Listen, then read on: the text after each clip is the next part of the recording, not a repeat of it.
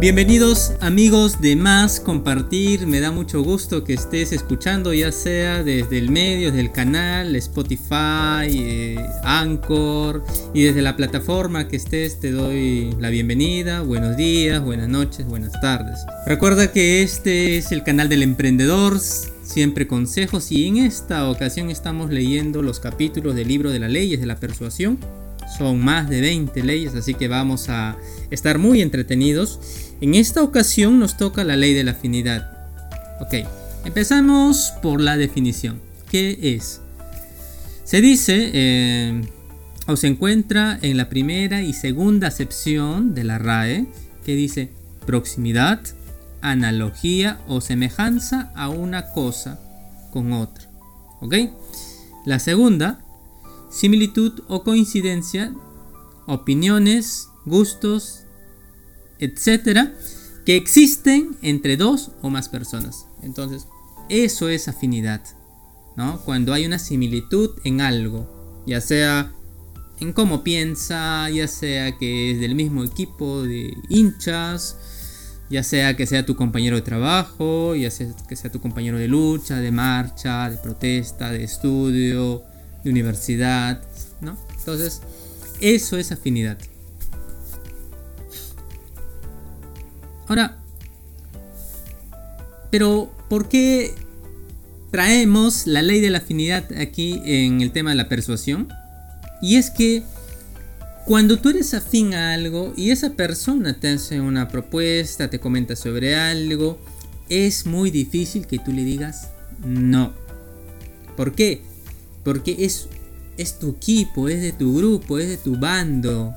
Entonces a una persona con la cual te identificas es muy difícil que tú preliminarmente o de antemano cuando te quiera contar algo, decir algo o invitarte a algo, tú le digas no. ¿Por qué? Porque es como tu hermano, es tu amigo.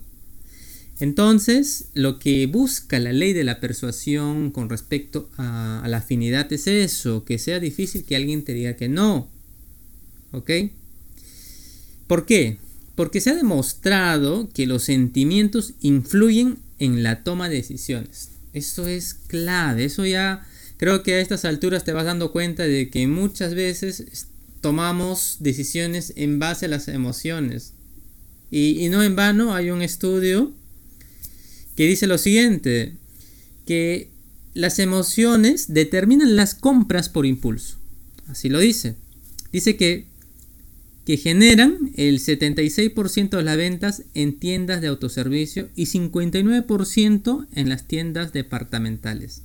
Es decir, no se va tanto a, decirte este producto sirve para esto, para el otro, característica 1, 2, 3, 4, 5, sino te hacen ver una escena de, no sé, de confort, de felicidad, y tú te ves reflejado en el actor, la actriz, la escena, el paisaje que estás viendo. Entonces lo compras más por eso, por ejemplo, por el impulso, por, la emoción.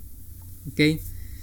Y, y entonces las campañas publicitarias apelan más al corazón y no a la razón. Porque si tú, o sea, si te dieran esa oportunidad de que razones, empezarías a decir, pero bueno, esta característica 1, esta característica 2, esta cualidad 3, 4, ahorita no la necesito. O eso todavía está muy caro. ¿Cómo voy a recuperar la inversión? Eso es, una, es un gasto innecesario. Tomarías esa decisión, pero es que ahí le dan la oportunidad a que tu parte consciente analice las cosas y por tanto tome la decisión de todavía no comprar. Y así nos solucionaríamos un montón de compras que hemos dicho, pues esto no, me ha servido. O, o este vi que decían se agotan los libros o feria y todo el mundo empezó a publicar que todo el mundo está comprando el último libro de tal premio Nobel y por tanto tú también te guiaste de la emoción, fuiste, lo compraste y hasta ahora no terminas de leer ese libro. Cositas como esas suceden siempre, la parte emocional nos gana. Y seguramente tú ya estás recordando algún ejemplo que también ha sido víctima de la influencia de los sentimientos a la toma de decisiones. Así es. Y, y volviendo al tema de la afinidad, de la amistad, y es que inconscientemente cuando tenemos a alguien, lo consideramos como un amigo, y nos propone algo, nosotros aceptamos la recomendación porque internamente o subconscientemente nos decimos nuestro amigo, obviamente, quiere lo mejor para nosotros, mi amigo no me va a estafar, no me va a engañar, no me va a traer cuentos. Eh, y, por eso que muchas organizaciones, no solamente de, de ventas, sino también ahí están las iglesias, las redes mercadeo, dentro de su estrategia apelan primero a ganar amigos para que luego digamos que sea mucho más fácil llevar el mensaje, llevar el producto y que tenga aceptación. ¿Ok? Aquí podríamos trazar una línea, claro está. Es lógico que va a haber mayor aceptación, pero ya queda, digamos, en la ética, y ahí te digo, en tu ética, de que le estás ofreciendo un producto que tú estás convencido de que le va a ser utilidad, que es bueno. Porque aquí también podría estar la no ética de simplemente haber hecho esa estrategia para vender o comprar algo, ¿no? Por eso digo, ya es una delgada línea que todos tendrían que analizar. Pero ahí está en tu conciencia, tu conciencia. La de solamente vendedor corto plazo o la de emprendedor responsable a largo plazo. Así que yo te recomiendo de parte de más compartir que sea eso, lo segundo, a largo plazo. ¿Ok? Y, hablando a largo plazo, vuelvo a hacer énfasis en que hay que ser auténticos, ¿no? No solamente porque ya conoces pues el tema de la afinidad, la empatía, entonces vamos a hacer una campaña de un mes, de dos meses, tres meses, nos hacemos pasar por amigos, respondemos, ayudamos, cooperamos, lideramos, y luego cuando enganchen, cuando pasen todo el filtro y, y este, lleguen a eso, a concretar la compra-venta, nos olvidamos. Listo, chao, no. Hay que ser responsables, hay que ser auténticos a largo plazo. Y, y eso también nos va a llevar a conocer a nuestro público, qué es lo que necesita, qué interacciones más le, le suman, debe ser por algo, puedes hacer encuestas, en fin, tantas cosas que se pueden hacer, pero eso toma tiempo. Y, vale, vale, vale invertir el tiempo, porque recuerda que tu fanpage, tu página web, o donde estés moviendo, ya sea Instagram, Twitter, son tu activo digital y vale la pena invertir. No solamente, ojo, que estás construyendo contenido, estás creando tu networking. Así que así considéralo. Entonces invierte todo. y consejos como estos que estás recibiendo de, parte de, este tu canal de más compartir, aplícalos. Vamos, aplícalo. Vas a ver que te va, vas a tener éxito en ello, definitivamente. Y si a mí no me funcionara, yo obviamente no lo compartiría por nada en el mundo. Así que ahí tienes una garantía de responsabilidad. Pero mira, hay un montón de, consejos que, que puedes conseguir. Así que yo te voy dando consejos para ser un buen amigo. Y esto lo puedes aplicar de manera personal, face to face o con tu audiencia, con tus seguidores. Va el primer consejo, sonríe siempre. Mira, no hay mejor regalo, no hay mejor saludo que una sonrisa, siempre. ¿Ves a alguien? Sonríe, hola, ¿cómo estás? No, hola. De, incluso algunos miran para el otro lado, ¿no? O sea, siempre mira a una persona directamente, no interesa el estado anímico que tú tengas, y si te sientes pésimo ese día la otra persona, o las personas que están ahí no tienen la culpa de que tú estés ahí. tienes que sonreír. Es una forma sincera, genuina de decir, hola, me da mucho gusto verte. ¿Ok? También te diré lo siguiente, cuando tú entregas una sonrisa, también recibes una sonrisa. Y si te sentías mal, si te sentías deprimido, el sentimiento que sea negativo, créeme que va a empezar a bajar y el estado de ánimo positivo también va a ser beneficioso para ti.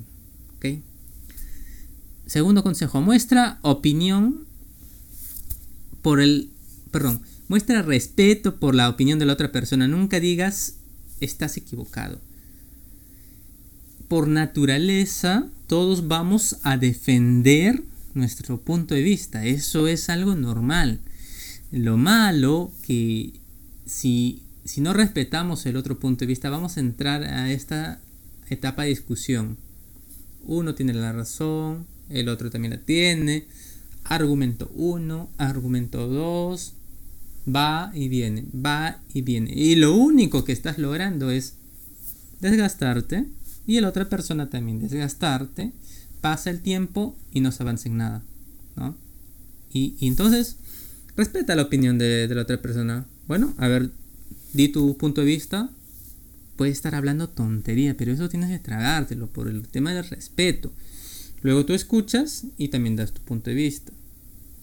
Si ves que se está dilatando la cosa, amablemente, bueno, son tu punto de vista, lo mío, ya lo conversamos por otra vez. Y, evitas el desgaste, eso desgasta al final, ¿ok? Diga algo para que la otra persona diga sí inmediatamente. ¿Ok? Cuando te encuentras ante una situación en la que no se quiere conversar por temas de, de conflicto, lo que sea, empieza haciendo preguntas sencillas para que la otra persona empiece a interactuar y diga sí. A ver, me explico. Eh, y ha pasado muchas veces. ¿ah? A veces el orgullo, a veces el aburrimiento y cualquier cosa hace que la otra persona esté ahí como que en su nube negra y no, no, no quiera llegar a un consenso, no quiera continuar. Entonces, esto es una pregunta, ah, incluso tonta, ¿no? Mira, preguntas tan tontas como que puede ser, alguien tiene la hora y tú sabes que tiene un reloj, va a decir que sí. Alguien es de tal equipo sabiendo que es sí. Cuando empieza a decir sí, va a empezar el diálogo y por naturaleza va a ir, va, a ir y regresar, ir y regresar. Ese es un tip de verdad que muy bueno. Em, muchas veces lo he aplicado. Eh, una vez recuerdo que me tocó estar coordinando un proyecto en el área del laboratorio clínico y, vino un paciente furibundo y quería, la verdad que quería matar a todo el mundo y no sé por qué alguien me dijo, el señor puede ayudarle y me dijeron a mí. Y para romper el hielo, porque él quería, solo hablaba de demandas, del peor trato que ha recibido y un montón de cosas, empecé con eso también del sí, ¿no? Y la empatía, obviamente, pero eso lo vamos a ver en el siguiente. Vamos, otro consejo. Deja que la otra persona hable más. Empieza a escuchar. Hazle sentir a otra persona que tú estás para ayudarle. Por tanto, quieres escucharlo. ¿Cuál es, cuál es su aflicción? ¿Cuál es su frustración? ¿En qué puedes ayudarlo? Por eso deja que hable la otra persona. Hable de sus propios errores antes de mencionar los errores del otro si tú quieres ser un líder, quieres desarrollar esa característica de todo líder, empieza por reconocer los tuyos. ¿Ok? Tú puedes empezar a decir cosas como que eso es algo que a veces estamos bajo presión y yo me estreso, me, me pongo ansioso y por eso que actúo así. Entonces la otra persona que va escuchando esto también se da cuenta, ah caramba, ah caramba, la otra persona también es mi jefe incluso y está reconociendo. Y la otra persona, sí, tienes razón, disculpe, yo, yo también he actuado así por, este tema, el usuario que define una cosa y la otra. Em, empieza a reconocer, eso causa apertura, eso también causa empatía. La otra persona también sabe que no estás siendo autoritario, no estás siendo una mala persona al no escuchar, no entender, ¿ok? Ah, y siempre esto inicia con un halago sincero. Porque muchas veces pasa que uno también reacciona porque la otra persona le dice te equivocaste y, y valgan verdades, a veces puede ser cierto, a veces uno por cualquier motivo mete la pata y, una, y mete la pata feo, se, se equivoca desastrosamente, le puede ocasionar muchos daños a veces económicos, tal vez una empresa, un proyecto. Entonces con justa razón valdría decirle, te equivocaste, ese fue tu problema. Pero sea que haya fracasado en una actividad, en cualquier cosa, pero también empieza reconociendo lo bueno que ha hecho esa persona. Y luego le dices de dónde se ha equivocado. Y esa persona, créeme, que la va a aceptar y, el compromiso que va a devolverte esa persona para subsanar ese error o mejorar, va a ser genuino y, y esto habrá servido verdaderamente como un aprendizaje. A diferencia de que tú hubieras ido y hubieras dicho esto, lo otro. Entonces siempre empieza así. Mira, Juan Pérez, has estado de amanecidas, la verdad que ha sido grandioso. Nunca había visto un desempeño así. Y empiezas a decir tales, tales cosas. Ahora, el día de hoy, esto que has hecho, esto, eso estuvo mal, lo sabes.